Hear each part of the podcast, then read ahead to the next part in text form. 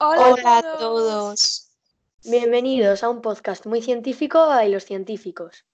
En este primer episodio vamos a hablar sobre agujeros negros. Primero, Rodri, ¿nos puedes recordar la definición de agujero negro?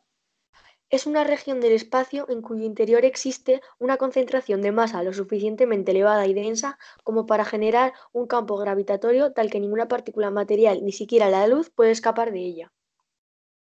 vale, muy bien. Eh, también sabemos que se presentó una imagen, la primera imagen real de un, agujero negro, supermasivo. Exacto. Y la verdad es que em, no es como nos esperamos que sea un agujero negro, ¿verdad? Es como que em, siempre... se hace preguntas como, ¿por qué se le dice agujero negro si en realidad no es negro? Que, bueno. Claro, sí, sí, sí, sí. Pero todo esto tiene su explicación.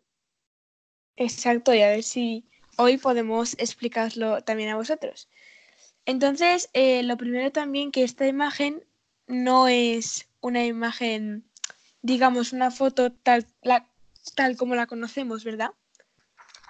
No, no es una imagen como tal, porque esta imagen se hizo a partir de varias imágenes y al final salió una, por así decirlo. Exacto. Son o sea, lo buscan el dato concreto, pero son bastantes imágenes de distintos telescopios que se han juntado para hacer la imagen, digamos, eh, oficial y la última, pero no es una foto foto como la que podías hacer con un móvil. Eso también hay que dejarlo claro. Entonces voy a mirar cuántos telescopios exactamente hicieron la foto, la, bueno, la, imagen para que os hagáis una idea. Eh, mientras bueno, si queréis ir comentando algún otro dato mientras yo lo busco. Em, el agujero negro que fue fotografiado fue el agujero negro M87. Pero ¿por qué fotografiaron ese agujero negro? Siendo que el agujero negro Sagitario A estrella es un agujero supermasivo en el centro de nuestra galaxia a 25.000 años luz. Está mucho más cerca que el M87. Entonces, ¿por qué fotografiaron el M87 y no el Sagitario A estrella? Bueno, es debido a los objetos que orbitan alrededor del Sagitario A. Tardan unos pocos minutos en completar el recorrido. Esto quiere decir que la imagen quedaría borrosa y no se vería tanto como el M87. Claro. Sí, eso es como... Em, aunque esté más cerca, los cuerpos que orbitan alrededor pues pueden hacer como de... se interponen entre la, imagen y el agujero mm. negro y entonces por eso no se puede hacer bien la foto. En cambio, este otro, pues es, más fácil. Yo aquí sigo buscando el dato que. A ver. Quiero sin encontrarlo. Pero realmente los agujeros negros no son los únicos tipos de agujeros que existen en el universo, al menos que se piensa que existen. Luego también hablaremos de ellos porque también se habla mucho de los agujeros de gusano y los agujeros blancos que no está confirmada su existencia. Sí, es todo teórico. Sí, es, exacto, es todo. Pero hasta hace bien poco también eran teóricos los agujeros negros, pero ahora ya se ha podido fotografiar. Entonces ya tenemos. Sí, pero hasta que nos salgan pruebas no se va a poder demostrar. Entonces, hasta ahora es teórico. Sí, entonces luego también hablaremos porque son agujeros que están propuestos para, para que unas teorías del universo encajen. Exacto. Entonces luego también comentaríamos que tengo por aquí un par de ventanas abiertas sobre ellos. Hmm. Eh, bueno, entonces seguimos hablando un poco más de los agujeros negros. Mientras yo sigo aquí buscando el dato concreto de los telescopios. La gran pregunta es que, ¿cómo se forma un agujero negro? Bueno, a ver, los agujeros negros son antiguas estrellas. Luego, la estrella pasa a ser, esto va a ser una descripción muy por encima. La estrella es una enana blanca, pasa a ser una enana blanca y luego mm. al final pasa em, a ver luego pasa a ser una estrella de neutrones y al final em, es un agujero negro. Mm, sí. Exacto. Y una estrella de neutrones también explicarle explicar un poquito más lo que es la estrella de neutrones para que entiendan a ver podría albergar toda la masa de nuestro Sol en una esfera de solo 16 kilómetros de diámetro. Entonces la, gravedad superficial sería 200 mil millones veces superior a la de la Tierra. Vale. Entonces, ¿vosotros qué pensáis sobre los agujeros negros? O sea, no sé, ¿creéis que, mm. que imaginad que se forma uno aquí muy cerca del, del sistema solar dentro de muchos años? ¿Qué pensaríais de ello? O sea, no sé. Pues. ¿Cómo reaccionaríais? Em, pues. A ver, mm. obviamente esto tiene que ser a partir de muchos años. Porque, claro, claro, claro. como hemos dicho, un agujero negro son los restos fríos de una estrella. Sí. Hmm. Entonces, pero de antiguas estrellas y que llegan a ser tan densos que ninguna partícula material, ni siquiera la luz, es capaz de escapar a su poderosa fuerza gravitatoria. Sí. Entonces, mm. nosotros obviamente no llegaríamos a presenciar esto. Claro, por suerte. Y por suerte. Sí. Pero mm, yo creo por que desgracia, porque, a ver, también por desgracia, porque sería bueno verlo, excepto porque acabaría con toda la humanidad. Claro, pero yo prefiero no vivirlo. ya, la verdad es que sí.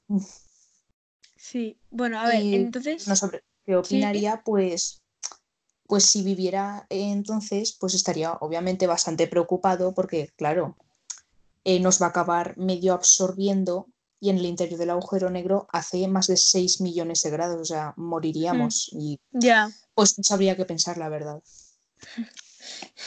Habría que hacerse la idea de que, de que se vamos a morir todos. Sí. Si ya es difícil asimilar la muerte de un familiar solamente de uno tan por sorpresa, pues a veces a lo mejor esto supongo que se prevería porque los agujeros negros son gigantes. Sí. Pero bueno, nos despediríamos todos de todo. es muy difícil asumir y decir mm, voy a morir dentro de poco. Es muy difícil asumir. Sí, sí, sí, sí. Entonces, bueno, pues no sé qué pensaría. A ver, ahora vamos a ver un poco sobre lo que hemos dicho antes de agujeros de gusano, y agujeros blancos. Tengo por aquí la definición, la voy a leer. Eh, un agujero de gusano es una hipotética característica topológica de un espacio-tiempo, descrita en las ecuaciones de la relatividad general, que esencialmente consiste en un atajo a través del espacio y el tiempo. Un agujero de gusano tiene por lo menos dos extremos conectados a una única garganta, a través de la cual podría desplazarse la materia. Hasta la fecha no se ha hallado ninguna evidencia de que el espacio-tiempo conocido contenga estructuras de este tipo, por lo que en la actualidad es solo una posibilidad teórica en la ciencia. Y el agujero blanco y, es el término propuesto. Sobre los agujeros de gusano, que hay un físico en Harvard que ha dicho que es posible viajar por los agujeros de gusano a través de ellos, pero que es lento y peligroso. Entonces, eh, mm. han aplicado la mecánica cuántica para recuperar lo que cae dentro de un agujero, de, agujero negro en otro entrelazado, aunque se tardaría más que recorriendo de manera tradicional el espacio entre ambos gigantes cósmicos. Pero yo, yo leí que para atravesar un agujero negro tendríamos que ir mil veces más rápido que la luz y que sería muy peligroso e inestable, así que no sé qué pensar sobre eso. Claro. Buf. esto, es lo que, esto es lo que dice un físico de Harvard, mm. que luego, bueno, esto es una teoría que ha lanzado él que luego puede ser desmontado. Claro. A lo mejor en el futuro todos viajamos en agujeros de gusano. A lo mejor. Pero según lo que nos dice David, eh, bueno, y lo que ha dicho Rodríguez, científico de Harvard, eh, aunque existieran, no, no podríamos ir a través de ellos. Y, si no se conoce ninguno, aparte porque todavía no está demostrada su existencia, es porque no hay ninguno cerca. Entonces mm. tampoco podríamos llegar hasta ellos. Y Eso es lo que iba a decir ahora, porque ya casi es un, un super logro haber llegado a la Luna, pues como para llegar a un agujero de gusano que eso es teórico, pero que encima no tenemos ninguno cerca de momento, así que yo creo que sería imposible de momento. Sí, sí, sí. Entonces, David, nos ibas a, leer la definición de agujero blanco, ¿verdad? Eh, sí, a eso voy. Eh, es el término propuesto para definir una solución de las ecuaciones del campo gravitatorio de Einstein, cuya existencia se cree imposible debido a las condiciones tan especiales que requiere, por lo que sería un elemento teórico que resuelve alguna ecuación pero que se cree imposible debido a las circunstancias tan perfectas que necesita. Vale. ¿Y en qué consistiría? ¿Sería como el inverso de un agujero negro? Pues sería una región finita del espacio, visible como un objeto celeste, que a diferencia del, agujero, negro, deja escapar materia y energía en lugar de absorberla, o sea, eh, expandiría todo. O sea, lo contrario. En vez, de, en vez de absorberla, la expulsa. Entonces, ningún em, objeto puede permanecer en el interior de dicha región durante un tiempo infinito, por lo que acabaría expulsándote de un modo u otro. Claro. Entonces, eh, por ahí también he leído alguna teoría que es que los agujeros negros y los agujeros blancos están conectados por agujeros de gusano. Entonces tú cuando entras en un agujero negro, viajas por el agujero de gusano y al final acabas siendo expulsado por el agujero blanco donde te haya dejado el agujero de gusano. Mm. Yo discrepo sobre eso, la verdad, porque ya hemos hablado que el agujero negro en su interior tiene más de 6 mil millones de grados, por lo que claro. bueno, sería difícil mantenerte dentro y luego viajar dentro de él ya es imposible. Suponiendo que pudiéramos... Eh, viajando en el agujero de gusano, ahí a saber cuánto tiempo te pegas. Es lento y peligroso. sí, imaginad, por ejemplo, un cuerpo, un... ¿Sí? ¿Mm? o sea, que, que imaginéis, aunque no sean personas, pues un cuerpo, un, planeta o, un meteorito o, o, un asteroide. O sea, me refiero que esta teoría no habla de, las personas, sino de cualquier cosa viajando. Sí, Exacto. sí. Pero nosotros lo estábamos, aplicando a las personas y ya hemos dicho sí, sí, sí. Pero yo creo que eso es imposible, debido a que cuando hipotéticamente entras en un agujero negro, hay un momento que inevitablemente llegas a la singularidad, que es donde como que mm, donde la materia colapsa, por lo que ya sería totalmente imposible viajar a través de él. A ver, es que la singularidad es como la última parte del agujero negro. Sí. Entonces, toda la materia y la energía termina allí. Claro. Eh, entonces, según la teoría de la relatividad, la singularidad es el punto de volumen cero y densidad infinita.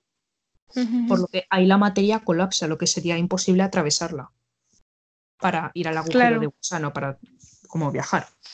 Sí, sí.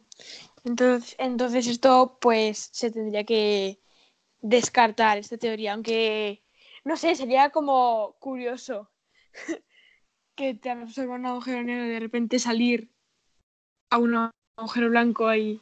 Sí. Cuanto menos, no sé. A ver, tampoco soy yo que a mí no me gustaría no. no. me gustaría poner en peligro mi vida de esa manera, pero no sé, sería interesante.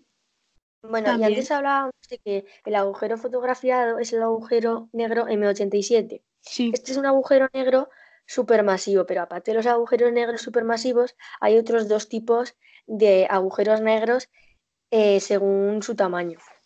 Hmm. Entonces, tenemos el agujero negro eh, de masa estelar, que se forma cuando una estrella, que por ejemplo puede ser de 30 a 70 veces mayor que el Sol, se convierte en una supernova e, implosiona. Y luego tenemos los microagujeros negros, que estos son objetos hipotéticos. Son algo más pequeños que los agujeros negros estelares y pueden llegar a evaporarse y desaparecer. Vale. Interesante. y, este, eh, el agujero negro de nuestra galaxia, que es el Sagitario A estrella, también es un agujero negro supermasivo como el M87. Ah, vale, vale. Aquí he encontrado, creo, el dato que estaba buscando, que llevo buscando un montón de tiempo, de, de los... Bueno, he encontrado una imagen en la que se ven 12 12 fotos diferentes de este agujero negro que luego se combinan en una. Entonces no sé si realmente sean los 12 telescopios, no lo tengo claro, pero bueno, aquí se ven eso, 12 imágenes. Había, a ver, un momento. Había un montón de telescopios. Creo que eran 10 telescopios. Sí. N- Nueve, nueve, nueve telescopios. Nueve telescopios. Exacto. Sí, pues nueve nueve tel- telescopios que. Ah, bueno. Que fotografiaron el agujero negro en diferentes días. Entonces, Había uno de los telescopios estaba en España, Sí, en, en Sierra Nevada, en Granada. había otro en, en- en el Polo Sur, ¿Mm? había uno en Chile también, si no recuerdo mal. Y bueno, creo que también había otro en Hawái, pero eso es un poco de lo que me acuerdo. Sí. A ver. Aquí hay uno en la Antártida, España. eh, Chile. Más. México. Arizona. Hawái. Y ya. Bueno, bueno. a- no, Antártida otra vez. España, ah, no, es que es un vídeo, un vídeo muy corto que se repite. Creo que le faltan telescopios al vídeo porque em, no han salido nueve. Bueno, Bueno, más no- o menos. Pero que eran nueve, ¿verdad? Sí, sí, yo creo que sí que eran nueve. A ver, voy a mirarlo por si acaso. Sí, había uno en, en Europa. Bueno, había dos en Europa, uno en España y el otro no sé, no sale dónde. Otro en la. Antártida, el otro en Chile, en Hawái. Sí, ha- hay varios en Estados Unidos, uno en México, otro creo que está, eso es Groenlandia, si no me equivoco. Más o menos son esos. Bueno, entonces antes hablábamos de que em, si fuéramos a viajar por un agujero negro, de- a- por un agujero, desde un agujero negro por un agujero de Sí. gusano hasta un, agu- eh, hasta un agujero blanco, llegaríamos a la singularidad. Esta es una de las partes del agujero negro, pero obviamente tiene más partes. Tenemos Ajá. el disco de, acreción, que es la parte más externa del agujero negro. Luego llegaríamos a la esfera de fotones, luego al horizonte de sucesos, el horizonte de eventos y a la singularidad, que ese es el punto de no retorno, Exacto. que aunque viajases a la velocidad de la luz no podrías salir de allí. Sí, porque hay un punto en el que el espacio y el tiempo, el tiempo se convierte en espacio y el espacio se convierte en Sí. tiempo. Entonces, para avanzar tendrías que ir eh, a viajar al futuro o viajar al pasado para salir y no puedes viajar al pasado. Y teóricamente ello- es posible viajar al futuro, pero al pasado no. Sí, exacto. Entonces, pues por eso no podrías avanzar. También hay que comprobarlo. Em, tam- eh, después tenemos algunas teorías sobre agujeros Sí. negros o que tienen que ver, que serían la relatividad de Einstein, que propone que en las ce- cercanías de una gran masa el tiempo transcurre más despacio debido a la acción gravitatoria. Y relacionada con esta teoría, hay una curiosidad que dice que si pudiéramos viajar durante dos horas alrededor de un agujero negro, para la gente de la Tierra habrían pasado 50 años. O sea que es bastante. Y luego tenemos otras dos teorías de Hawking. Una de ellas la radiación, que es bastante conocida, que es un tipo de radiación producida en el horizonte de sucesos de- o de eventos de un agujero negro y se, debide a, se debe a efectos cuánticos. Y otra teoría de Hawking que dice que la información de la materia que entra es almacenada no dentro del agujero, como no se puede esperar, sino que en su, pro- en su frontera, que es el horizonte de eventos. Entonces, bueno, esas son algunas teorías sobre el agujero negro. Sí. Bueno, estamos teniendo unos pequeños problemas técnicos. sí, técnicos, pero Sí, que eh, David no se, no se escucha, pero bueno, ya, ya, se vol- ya volverá. Esperemos en Esperemos, algún esperemos. momento. Sí. Entonces, por eso, si, aún, si nos escucháis un poco más, pero estamos intentando solucionar. Entonces, eh, Rodi, em, tú, sabiendo que se ha logrado em, fotografiar un agujero negro, ¿qué crees que puede ser lo siguiente? pues he oído que estaban preparando los de la NASA una expedición a Marte. Sí. Eh, eso, bueno, es el siguiente planeta más cercano a partir de la Luna. Bueno, Claro. no sé si Venus está más cerca, pero Venus hay unas temperaturas que no, no podríamos soportar. Pero en Marte sí. Así que Exacto.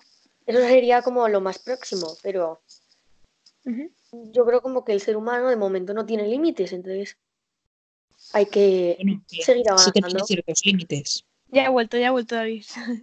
Mm. Em, luego, aparte, hablando de esto de, de, Marte, hay una chica llamada Alisa Carson que tiene 17 años y se está entrenando para ser astronauta, astronauta y se piensa que podría ser la primera persona en viajar a Marte con la NASA. O sea, con 17 años. La primera persona no ha sido. A ver, a Marte sí, pero. Sí, o sea, en pisar Marte. Ah, vale, vale. Pisar Marte, sí, sí. Pero a lo que me refería con que el ser humano no tiene límites es que en este sentido, pues al principio fuimos a la Luna, ahora vamos a Marte.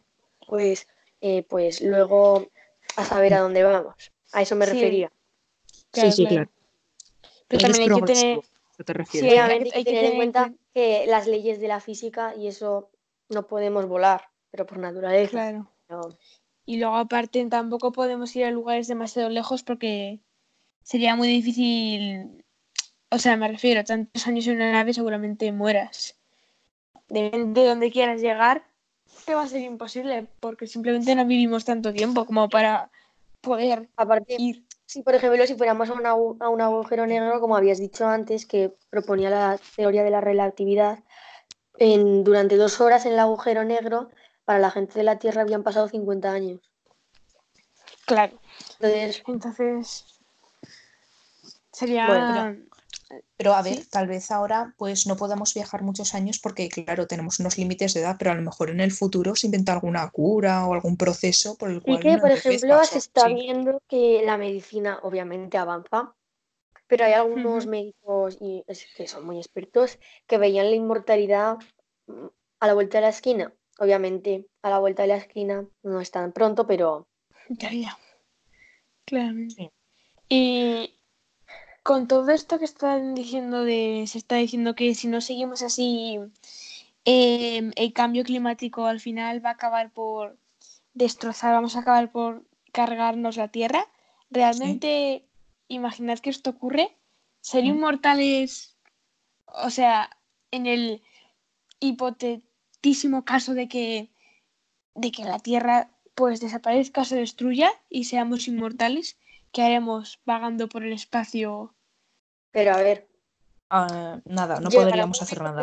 La, Tierra será pues un lugar, un planeta inhabitable. Entonces, si somos inmortales, pues no creo que llegue a convivir, porque a lo mejor es desaprovechamiento de recursos, y si es inhabitable es que no tenemos esos recursos. Claro. Ya, pero al ser inmortales no necesitaríamos recursos. No, pero a ver, no hablamos de inmortales de ser Superman. Hablamos de que. Ya. excepto que cojas una enfermedad muy fuerte, no te puedes morir. Obviamente, ah, te puedes suicidar y eso, pero eso en el, caso extremo. Vale, vale. Y luego también. Sí, sí, sí, sí, sí, sigue. No, no, perdón, sigue tú. Ah. Bueno, que también hablando ya de, astronomía en general, eh, hay una noticia que es em, el telescopio espacial James Webb que lo está, lo está construyendo la NASA. Mm. Y es un, es un super telescopio infrarrojo y justamente su construcción se canceló cuando estaba al 75% de, de, ya de construido. De construcción, sí. Pero sí, el proyecto ya ha podido afortunadamente seguir adelante y se lanzará en 2021. Entonces es un super telescopio que quiere que con él quieren explorar el universo, el espacio y la verdad es que es algo muy interesante. Sí, sí. Eh, tendrá pues una muy buena resolución y sensibilidad y permitirá una amplia gama de investigaciones en los campos de astronomía y cosmología. Hmm. ¿Y se Entonces, las causas por las que se pausó la construcción? Eh, ahora mismo si quieres, luego lo, puedo intentar buscar. La verdad es que aquí en, la web en la que estoy mirando no, no he encontrado ah, nada, pero. No, no hace falta, solo era por. Seguramente, pues, cosas de igualmente, igual se quedaron sin dinero, o quién sabe. O el dinero que tenían destinado para este proyecto se les acabó y tuvieron que esperar a conseguir más. No sé, la verdad. Y uno de sus principales objetivos es observar algunos de los eventos y objetos más distantes del universo, como la formación de las primeras galaxias. Entonces, que mm, quieren con este telescopio se busca entender los orígenes del sistema solar, del universo, de las galaxias.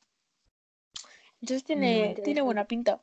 Pero más que entenderlo sería observarlo, ¿no? Porque como que ya se conocen los orígenes de las galaxias. Ya, bueno, sí se conocen, pero claro, al observarlo se puede conocer aún más y se puede, pues decir, igual esto que pensábamos no es del todo cierto. Ah, vale. Como que pues sí, conocer un poco más hmm. estos fenómenos. Y no sé, tiene, está guay. Y luego ayer en el directo que hicimos de Instagram comentábamos sobre astrología y astronomía, que mucha gente las confunde. Sí. Pero no tiene como que son lo mismo. Eh, em, sí, sí, sí. Pero como decía. ¿Sí? Sí, sí, sigue, sigue.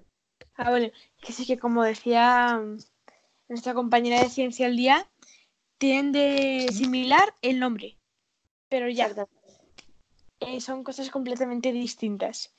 Y mm, la, NASA recientemente, bueno, recientemente, eh, el otro día estuve investigando y me salían noticias de hace bastantes meses, pero realmente lo nuevo ha sido hace poco, entonces lo comento ahora, que han añadido una nueva, un nuevo signo del zodiaco, porque los creadores de la, del zodiaco hicieron 12 constelaciones porque hay 12 meses del año, pero se dejaron una y es la que ha añadido la NASA, entonces se ha cambiado todo.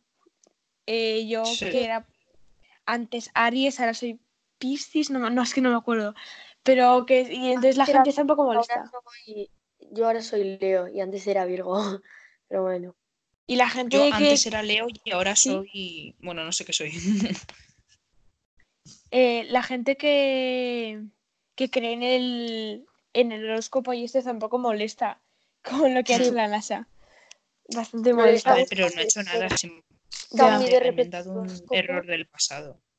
Pero a ver, si lo piensas, de repente cambia tu signo del zodiaco, entonces todo lo que creías que había sido tu horóscopo podría haber sido otro. No ha sido nada. ¿Entiendes? Ya. Claro, claro. Que deberías haber mirado el horóscopo, que has mirado el horóscopo equivocado. Entonces. Sí, toda tu vida. Sí, eh, confirmamos que yo soy, ahora soy Piscis. Vale. que realmente tampoco nunca veo el zodiaco y no me interesa, pero bueno. Yo, yo no creo en el zodiaco, lo veo pues para ver qué pone simplemente. Sí, sí.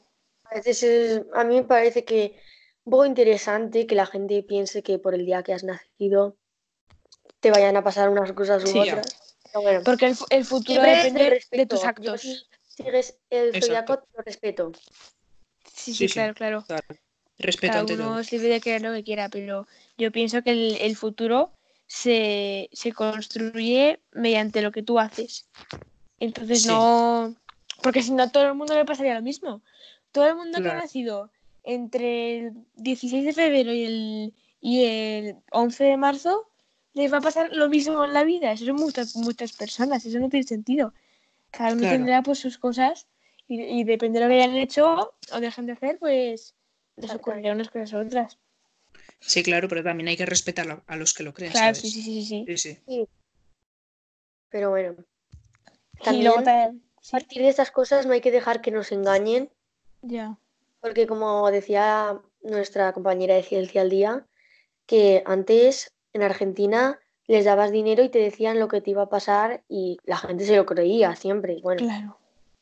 Sí, sí, sí, pero era por dinero y pues seguramente se lo estuvieran inventando.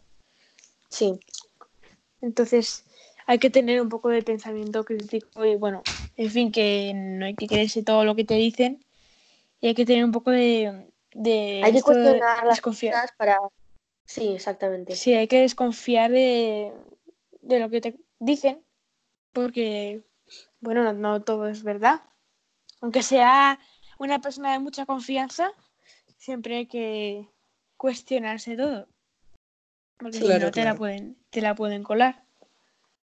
Bueno, ¿algo más que añadir? Mm, no. No, Simplemente que cada uno crea lo que quiera creer y ya está. Bueno, y antes eh, sobre... Vale, da igual, da igual. Sí, sí, sí, sí. ¿Qué vas a decir? ¿Qué vas a decir? Mm, hay gente que como que confunde la astronomía y la astrología, entonces se recaudan un montón de fondos y se dedican a la astronomía. Sí. es eh, que hay gente que no quiere que se dediquen, pero al final la astronomía es súper importante. Ya. Y eso era lo que hay. Bueno, pues hasta aquí el primer episodio. Tenemos, bueno, seguramente si estáis escuchando esto será porque nos seguiréis en alguna de nuestras redes sociales, pero yo por si acaso las voy a recordar ahora. Nuestro Instagram es los barra baja científicos. Ahí colgamos pues sí, publicaciones de, de ciencia, citas, dibujos, curiosidades, esas cosas. Nuestro Twitter es los barra baja científicos barra baja, que ahí pues también a partir de ahora vamos a ir colgando más cosas, que lo tenemos un poco abandonado, mm. pero bueno, también os, avisaremos de alguna cosa. Luego cada uno tiene sus redes sociales personales, podéis decir las vuestras, mm. si queréis barra baja científico. David barra baja científico. El mío es Gema barra baja científica y el de Pablo, que no está ahora mismo hablando con nosotros, es Pablo barra baja científico. Bueno, y Clara, que no tiene redes sociales, pero bueno, sigue siendo del grupo. Exacto. Y ese es nuestro Instagram, que también hacemos algún avance o os contamos alguna cosa que no metemos en la cuenta más, en nuestra cuenta normal. Y también luego sí. más contenido. Claro, sí, sí, sí. Mm que, que no subiríamos a la principal de los científicos. Y tenemos canal de YouTube que es Los Científicos, todo junto. Tenemos un par de vídeos y bueno, habrá que subir alguno más, pero ya tiempo al tiempo. Así que eso, muchas gracias por escucharnos y hasta la próxima. Adiós. Adiós. Chao.